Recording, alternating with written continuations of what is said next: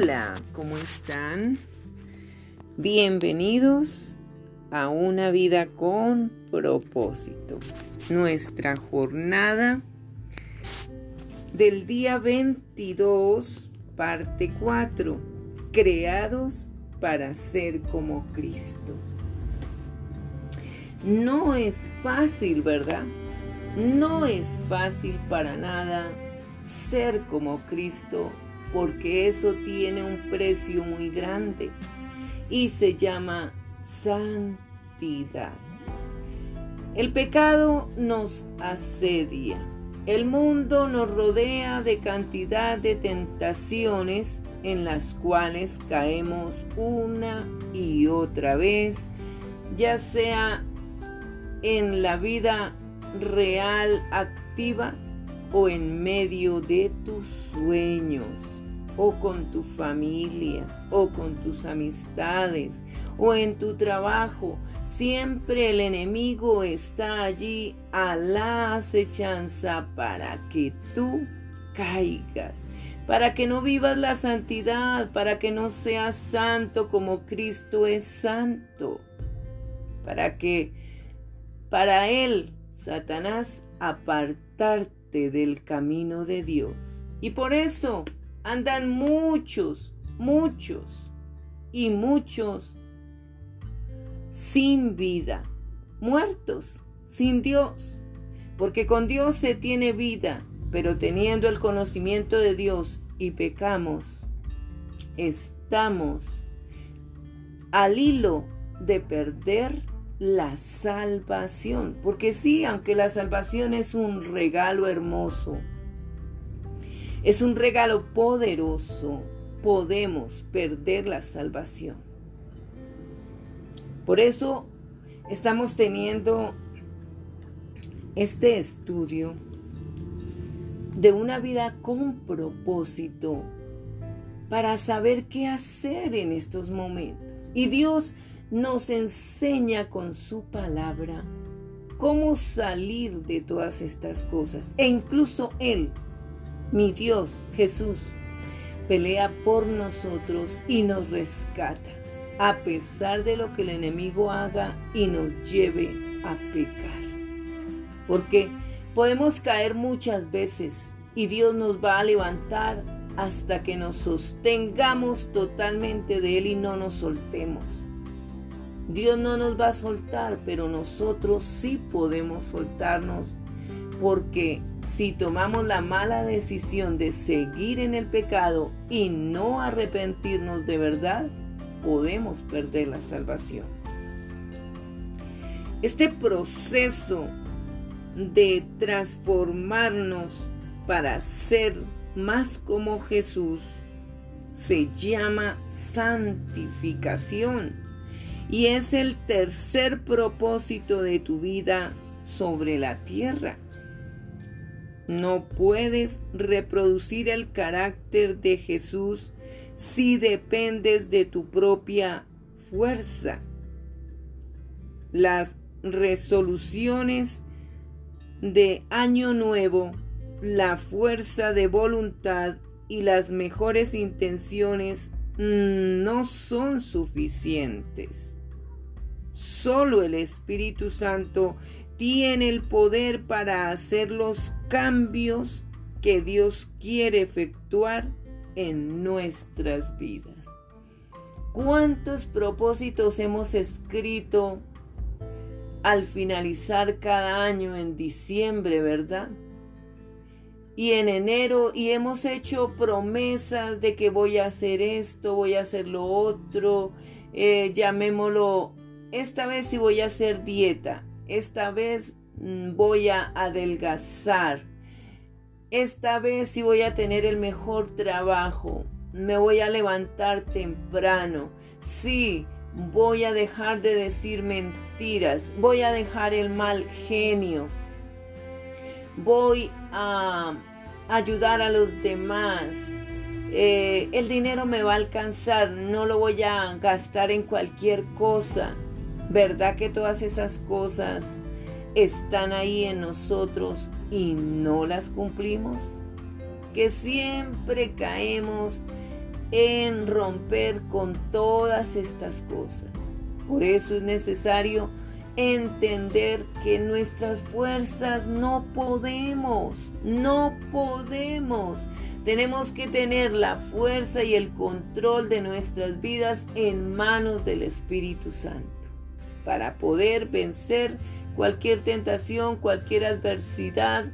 El Espíritu Santo nos va a purificar, nos va a pasar por el fuego, nos va a pasar por el molino, nos va a pasar por donde tengamos que ser pasados por culpa de quién?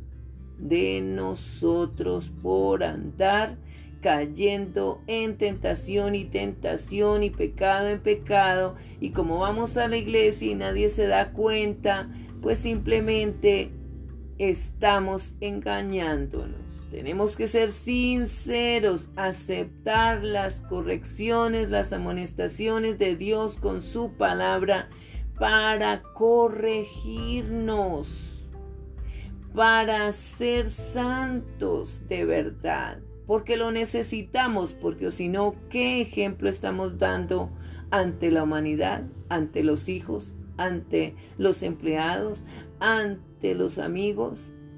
¿Qué ejemplo damos en la iglesia? ¿Solo mentiras? ¿Solo máscaras? ¿Solo hipocresía? ¿Qué estamos haciendo? Por eso necesitamos prepararnos. Con esta jornada con propósito es para que repases cada día y vuelva y lo hagas hasta que entiendas, hasta que asumas la responsabilidad de hacer la voluntad de Dios, de vivir en santidad, porque sin santidad no veremos a Dios. Eso hay que entenderlo. Sin santidad nadie verá a Dios y es la única forma de verlo. La sola mención del poder del Espíritu Santo basta para que muchas personas piensen en demostraciones milagrosas y emociones intensas. Pero la mayor parte del tiempo ese poder es liberado en tu vida de una manera tranquila y discreta, de modo que ni siquiera eres consciente del hilo que percibes. Y vámonos al libro Primera de Reyes, capítulo 19, versículo 1 al 18. Aquí les invito a recordar un cuadro especial de la historia de Elías, del profeta Elías. ¿Se acuerdan cuando Elías huye a Oreb? Recordemos, ¿les parece? Acab dio a Jezabel la nueva todo lo que Elías había hecho y de cómo había matado a espada a todos los profetas. Aquí a los que mató a espadas eran a los profetas de Baal. ¿Se acuerdan del agua y del fuego? Que el Dios de Baal no pudo hacer lo que el Dios de Elías sí pudo hacer, que saliera fuego donde había mucha agua. Entonces envió Jezabel a Elías un mensajero, diciendo, Así me hagan los dioses y aún me añadan, si mañana a estas horas yo no he puesto tu persona como la, como la de uno de ellos. O sea, Jezabel iba a mandar matar a Elías. Viendo pues el peligro, se levantó y se fue para salvar su vida y vino a Berseba que está en Judá y dejó allí a su criado. ¿Quién vino a Berseba? Pues Elías. Tuvo temor, miedo y huyó de Jezabel porque él no él se olvidó de Dios. Elías se olvidó de Dios y lo que hizo fue tener miedo y salir corriendo. Y él se fue por el desierto un día de camino y vino y se sentó debajo de un enebro y deseando morirse dijo, fíjese aquí lo contrario, ¿verdad? Huyó de que no quería que lo mataran y llegó a un lugar para morirse. Eso se llama depresión. Basta ya, dice Elías a Dios. Oh Jehová, quítame la vida, pues no soy yo mejor mis padres. Y echándose debajo del enebro, se quedó dormido. Y he aquí luego un ángel le tocó y le dijo, levántate, come. Entonces él miró y aquí a su cabecera una torta cocida sobre las ascuas y una vasija de agua y comió y bebió y volvió a dormirse. ¿Qué tal Elías como estaba? Ah? ¿Cómo será que hasta Dios mismo, a pesar de que Elías lo había olvidado, le manda un ángel y le manda comida? ¿Mm? ¿Cómo es ese Dios tan grande y tan poderoso que le manda comida a Elías? Y Elías vuelve y se duerme. Estaba cansado. Estaba agotado este hombre, triste, estaba atribulado no quería más la vida. Y volviendo el ángel de Jehová la segunda vez lo tocó, diciendo, levántate y come, porque largo camino te resta. Se levantó pues y comió y bebió y fortalecido con aquella comida, caminó 40 días. ¿Qué tal usted caminando 40 días? Y 40 noches hasta Oreb, el monte de Dios. Y allí se metió en una cueva, donde pasó la noche y vino a él palabra de, de Jehová, el cual le dijo, ¿qué haces aquí, Elías? Él respondió, He sentido un vivo celo por Jehová Dios de los ejércitos, porque los hijos de Israel han dejado tu pacto, han derribado tus altares y han matado a espada a tus profetas, y solo yo he quedado y me buscan para quitarme la vida. Él le dijo, o sea, Dios. Sal fuera y ponte en el monte delante de Jehová. O sea, Dios lo sacó de la cueva. Dios quiere que salgamos de la cueva. No sé qué problema tú tengas en la vida, pero sal de esa cueva. Sal de esa situación y ponte delante de Jehová. Y he aquí Jehová que pasaba y un grande y poderoso viento que rompía los montes y quebraba las peñas delante de Jehová. Pero Jehová no estaba en el viento. Y tras el viento un terremoto. Pero Jehová no estaba en el terremoto y tras el terremoto un fuego. Pero Jehová no estaba en el fuego. Y tras el fuego un sillón apacible y delicado. Y cuando lo oyó Elías, cubrió su rostro con su manto y salió y se puso a la puerta de la cueva. Y aquí vino a él una voz diciendo, ¿qué haces aquí, Elías? Él respondió, he sentido un vivo celo por Jehová de los ejércitos, porque los hijos de Israel han dejado tu pacto, Han derribado tus altares y han matado a espada a tus profetas y solo yo he quedado y me buscan para quitarme la vida. Y le dijo Jehová, ve, vuélvete por tu camino, por el desierto de Damasco, y llegarás y ungirás a Asael por rey de Siria.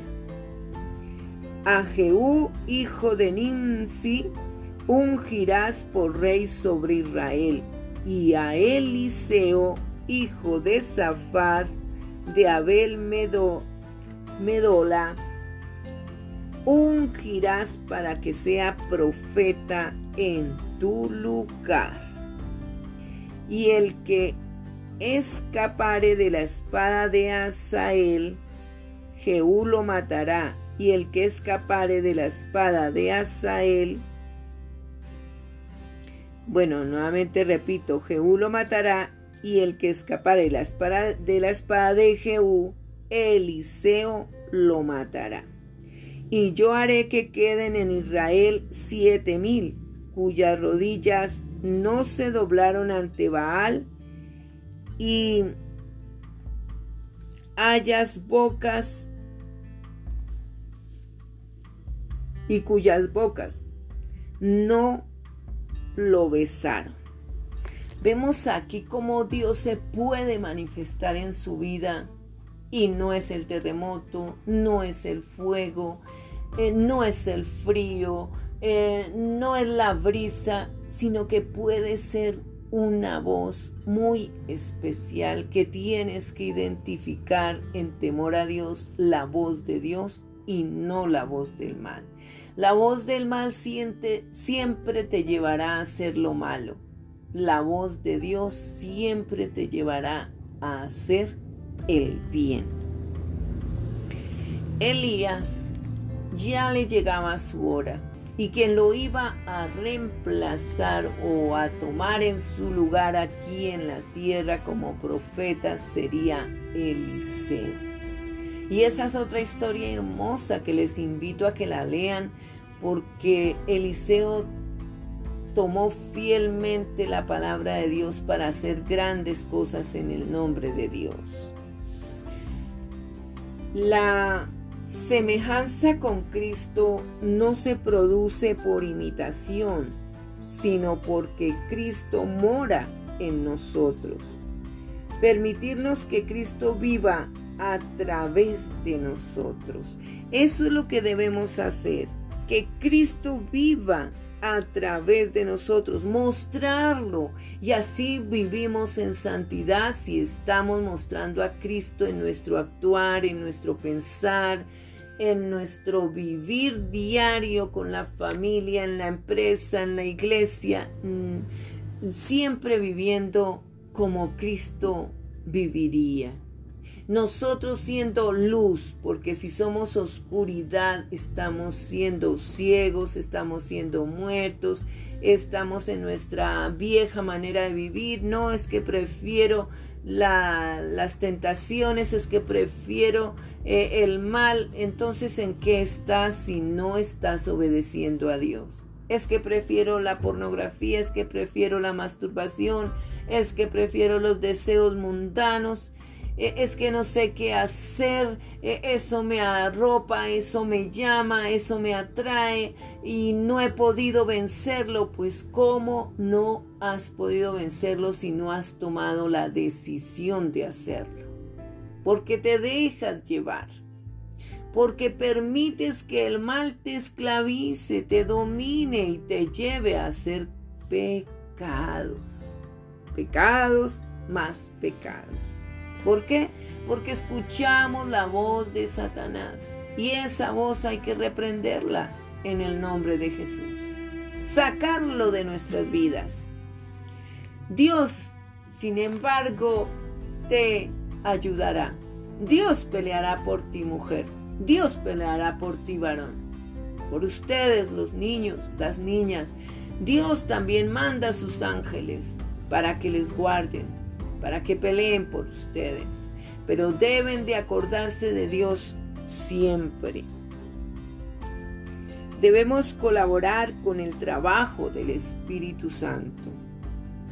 Estar dispuestos para que el Espíritu Santo tome el control, te limpie, te purifique, te santifique, te ayude a recordar la palabra de Dios que vas estudiando. Porque si no estudias la palabra de Dios, ¿cómo crees que vas a escuchar la voz de Dios? ¿Mm? Escuchamos la voz de Dios es leyendo su palabra, porque su palabra es poderosa. Y vámonos a el libro de Josué, capítulo 3, versículo 1 al 17. El paso del Jordán. Josué se levantó de mañana. Este es otro hombre, el que vino a suceder a Moisés, un hombre valioso, valiente. Se levantó de mañana y él y todos los hijos de Israel partieron de Sintim y vinieron hasta el Jordán y reposaron allí antes de pasarlo. Y después de tres días, los oficiales recorrieron el campamento y mandaron al pueblo diciendo, Cuando veáis el arca del pacto de Jehová nuestro Dios y los levitas sacerdotes que la llevan, vosotros saldréis de vuestro lugar y marcharéis en pos de ella. Dios siempre da instrucciones. Y la Biblia son instrucciones para nuestra vida. Hay que obedecer a Dios. A fin de que sepáis el camino por donde habéis de ir, por cuanto vosotros no habéis pasado antes de ahora por este camino. Pero entre vosotros y ella haya distancia como de dos mil codos, no os acercaréis a ella ¿Y quién es ella? Pues el arca del pacto. Ahí va la presencia de Dios y solo los levitas escogidos para cargar el arca del pacto podían cargarla y, la podían tocar. Pero ninguna otra persona era autorizada para tocar el la, el arca del pacto, porque si tocaba otra persona fuera de los levitas el arca del pacto, ¿qué pasaba con esas personas? Morían de inmediato. Eso era de inmediato que morían. Y Dios había aclarado eso desde un principio. Había dado esas instrucciones a Josué. Y Josué dijo al pueblo, santificaos porque Jehová hará mañana maravillas entre vosotros. Si nosotros nos santificamos, vamos a ver maravillas de Dios, vamos a ver milagros de Dios, vamos a ver sanidades, vamos a ver cosas increíbles, pero debemos vivir santificados.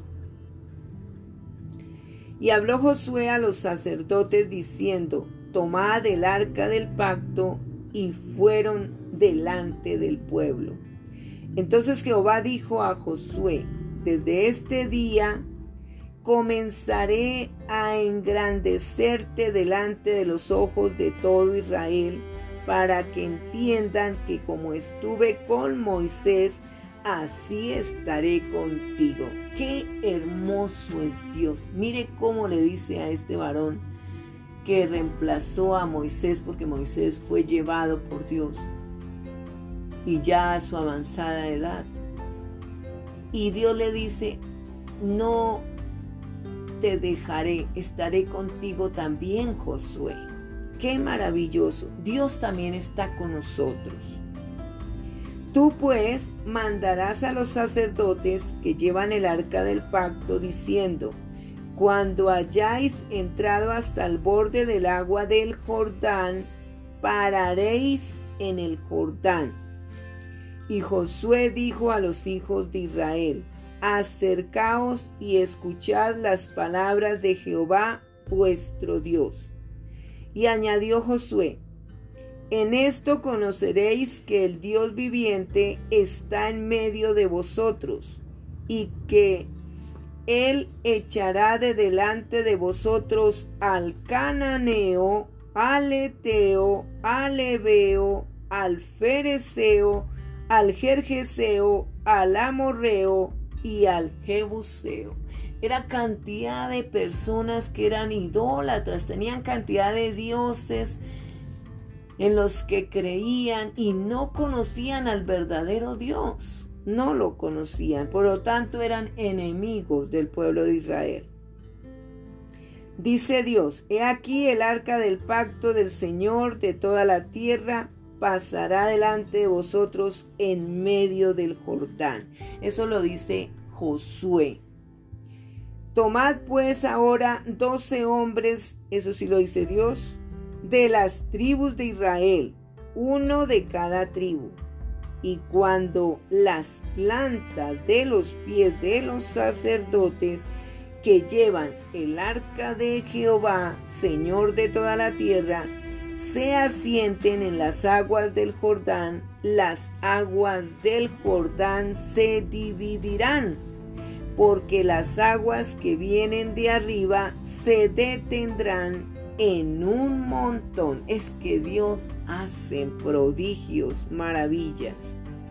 Y aconteció cuando partió el pueblo, de sus tiendas para pasar el Jordán con los sacerdotes delante del pueblo, llevando el arca del pacto. Cuando los que llevaban el arca entraron en el Jordán y los pies de los sacerdotes que llevaban el arca fueron mojados a la orilla del agua, porque el Jordán suele desbordarse por todas sus orillas todo el tiempo de la siega, las aguas que venían de arriba se detuvieron como en un montón bien lejos de la ciudad de Adán, que está al lado de Zaretán, y las que descendían al mar de Arabá, al mar salado, se acabaron y fueron divididas y el pueblo pasó en dirección de Jericó. Increíble lo que Dios vuelve y repite y hace con las aguas. Mas los sacerdotes que llevaban el arca del pacto de Jehová estuvieron en seco, firmes, en medio del Jordán, hasta que todo el pueblo hubo acabado de pasar el Jordán y todo Israel pasó en seco. Qué maravilloso es nuestro Dios. La obediencia libera el poder de Dios. Hay que ser obedientes para tener poder. Dios espera que actúes primero. No esperes hasta que te sientas poderoso o seguro o poderosa y segura. Sigue adelante pese a tu debilidad haciendo lo correcto a pesar de tus temores y sentimientos. La Biblia compara el crecimiento espiritual con una semilla, un edificio, un niño en crecimiento.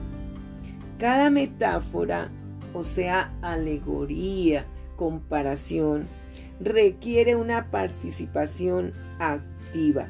Las semillas deben ser plantadas y cultivadas. Los edificios deben ser construidos, no surgen de la nada. Y los niños deben comer y hacer ejercicio para crecer. Por lo menos ocho veces en el Nuevo Testamento se nos dice que hagamos todo esfuerzo en nuestro crecimiento para llegar a ser como Jesús. Esas son las enseñanzas de nuestro maravilloso Dios con su poderosa palabra, la Biblia. Y sigamos con esa poderosa palabra, esta vez con el apóstol Lucas, capítulo 13, versículo 1 al 35. Aquí tenemos que disponer mucho nuestro corazón para no enojarnos, para no decir, ay, qué aburrido que nos digan esto, ay, no, yo no soporto esto. Pero si no lo soportamos, si no obedecemos a Dios, pues vamos a caer al infierno así de fácil. Así que tenemos que, aunque no nos gusten que nos corrijan, es mejor obedecer a seguir estando en el error. Dice así, arrepentíos o pereceréis. En este mismo tiempo estaban allí algunos que le contaban acerca de los Galileos cuya sangre Pilato había mezclado con los sacrificios de ellos. Respondiendo Jesús les dijo, ¿pensáis que estos Galileos, porque padecieron tales cosas, eran más pecadores que todos los Galileos?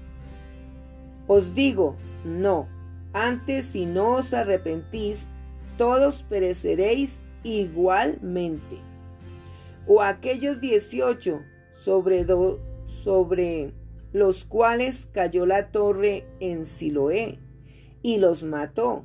¿Pensáis que eran más culpables que todos los hombres que habitaron Jerusalén? Os digo, no. Antes, si no os arrepentís, todos pereceréis igualmente. Aquí nuestro Señor Jesucristo repite la palabra arrepentís arrepentirse. Si nosotros cometemos un pecado, tenemos que confesárselo a Dios y al confesarlo decirle que nos arrepentimos. Porque si no confesamos y no nos arrepentimos, pues vamos a seguir pecando. Y ahorita viene la historia de la parábola de la higuera estéril. Dijo también esta parábola el Señor Jesús. Tenía un hombre una higuera plantada en su viña y vino a buscar fruto en ella y no lo halló. Y dijo al viñador, He aquí hace tres años que vengo a buscar fruto en esta higuera y no lo hallo. Córtala. ¿Para qué inutiliza también la tierra? Él entonces, el viñero, respondiendo, le dijo, Señor, déjala todavía este año hasta que yo cabe alrededor de ella y la abone. Y si diere fruto, bien, y si no, la cortarás después. Bueno, esto tipifica o la alegoría o metáfora, comparación viene a ser que nosotros somos esa higuera que tenemos que dar qué? Fruto, porque si no seremos qué? Cortados, o sea, quitados de la vida, quitados de el reino de los cielos. Y necesitamos abono, necesitamos ser cultivados, ser regados. ¿Y cómo nos abonamos? ¿Y cómo nos cultivamos para dar fruto? ¿Alguien sabe la respuesta? Pues la respuesta es la palabra de Dios es el abono a la semilla, aunque la palabra de Dios también es semilla, pero nosotros tenemos que dar fruto, somos también semilla para dar fruto. Y la forma de dar fruto es que si tú aprendes de Dios que no hay que matar, que no hay que ser adúlteros, que no hay que fornicar, tener relaciones sexuales ilícitas o masturbación o otra clase de pecados.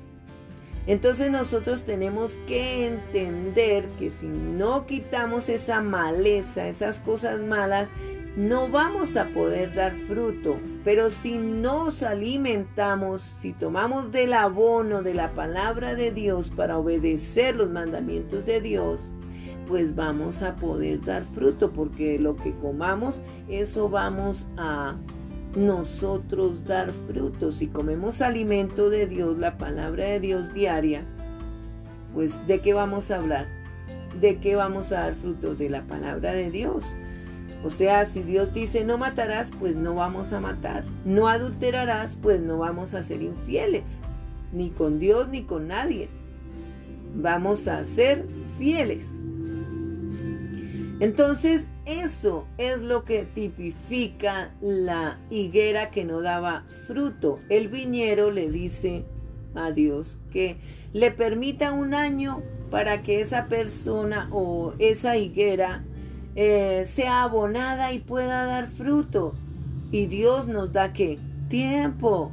Dios nos ha dado años y años y Él espera paciente hasta que por fin nos decidamos a dar fruto.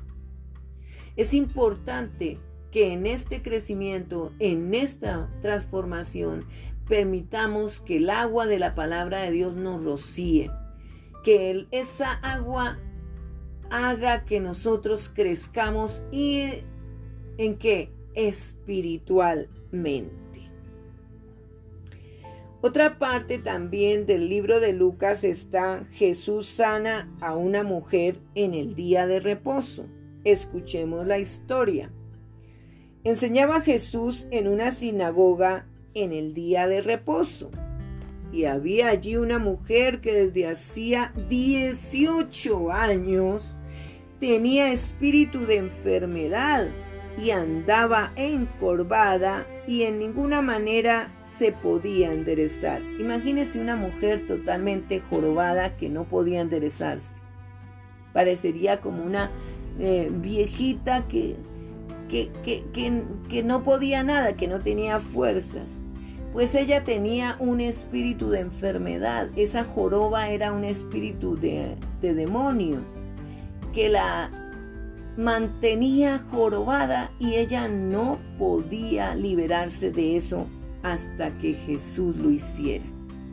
Entonces cuando conocemos la palabra de Dios también podemos llegar a tener autoridad para reprender todo espíritu de enfermedad y ser libres de cualquier demonio que quiera mantenernos enfermos, que quiera mantenernos en ruina, que quiera mantenernos mal, disgustados, en división, en mal genio. Usted tiene que buscar de la palabra de Dios, tomar autoridad y liberarse de eso en el nombre de Jesús.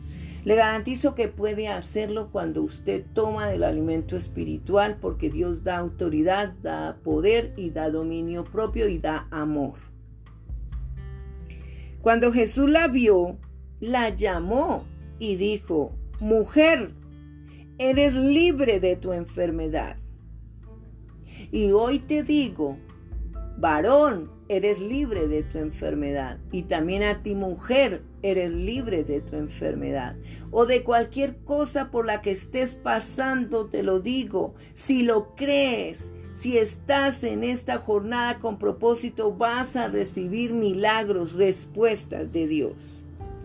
Y puso las manos sobre ella, y ella se enderezó luego y glorificaba a Dios. Hay que glorificar a Dios. Cuando usted reciba cada día, glorifique a Dios. Gracias Señor por el día, gracias Señor por la lluvia, gracias Señor por el sol, gracias Señor por la comida. Glorifique a Dios todo el tiempo, porque así es como uno agradece todo lo que Dios nos permite en esta tierra. Y las jorobas, los problemas, todo eso se va desaparece en el nombre de Jesús. Pero el principal de la sinagoga, enojado de que Jesús hubiese sanado en el día de reposo, dijo a la gente, Seis días hay en que se debe trabajar. En estos, pues, venid y sed sanados, y no en día de reposo entonces el Señor Jesús le respondió y dijo, Hipócrita, cada uno de vosotros no desata en el día de reposo su buey o su asno del pesebre y lo lleva a beber. Y a esta hija de Abraham que Satanás había atado dieciocho años, no se le debía desatar de esta ligadura en el día de reposo? Al decir él, el Señor Jesús, estas cosas, se avergonzaban todos sus adversarios pero todo el pueblo se regocijaba por todas las cosas gloriosas hechas por él, por el Señor Jesús.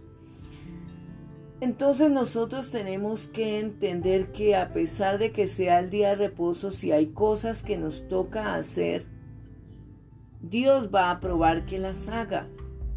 Pero si hay cosas que tú tienes que mantener el reposo ese día, es mejor que no trabajes, que aproveches el reposo para glorificar a Dios, para ir a la iglesia, para estar con la familia, para pasar el tiempo con calidad.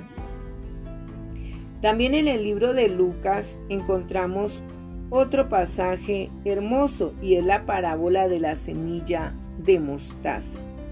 Y dijo, ¿a qué es semejante el reino de Dios y con qué lo compararé?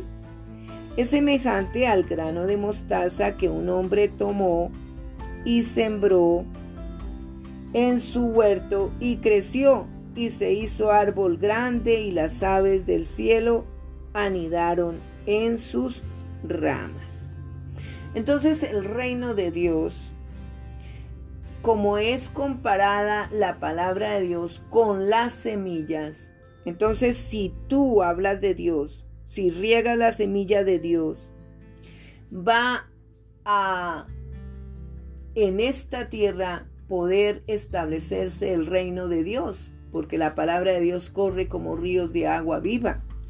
Y entonces, eh, Dios también es el árbol de vida, Jesucristo, donde nosotros podemos tener siempre confianza y seguridad en Él, en Jesús. Siempre debemos cobijarnos bajo la mejor sombra, bajo la sombra del abrigo del Altísimo, ¿verdad? Morando bajo la sombra del abrigo del Altísimo, Salmo 91. Y si tú lo lees, lo recuerdas nuevamente, va a ser de gran bendición para tu vida, para este tiempo y para cualquier tiempo, porque es palabra poderosa, morando bajo la sombra del abrigo del Altísimo.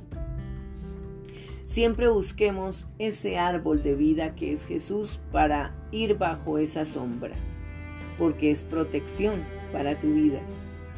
También encontramos ahí en Lucas la parábola de la levadura y volvió a decir, ¿a qué compararé el reino de Dios?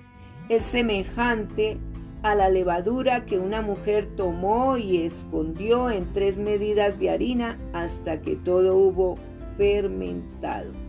Aquí vemos que antes de que se cumpla la venida de nuestro Señor Jesucristo, la palabra de Dios va a estar absolutamente en toda criatura. Todo hombre, toda mujer doblará su rodilla y confesará que Jesucristo es el Señor. O sea, no habrá sobre la tierra nadie que no conozca de Dios. Todos conocerán de Dios tremendamente. Y así es como es tipificado y comparado eso que la palabra de Dios alcanzará a toda persona, a buenos y malos, todos conocerán de Dios. Y también encontramos la puerta estrecha. Pasaba Jesús por ciudades y aldeas enseñando y encaminándose a Jerusalén. Y alguien le dijo, Señor, ¿son pocos los que se salvan?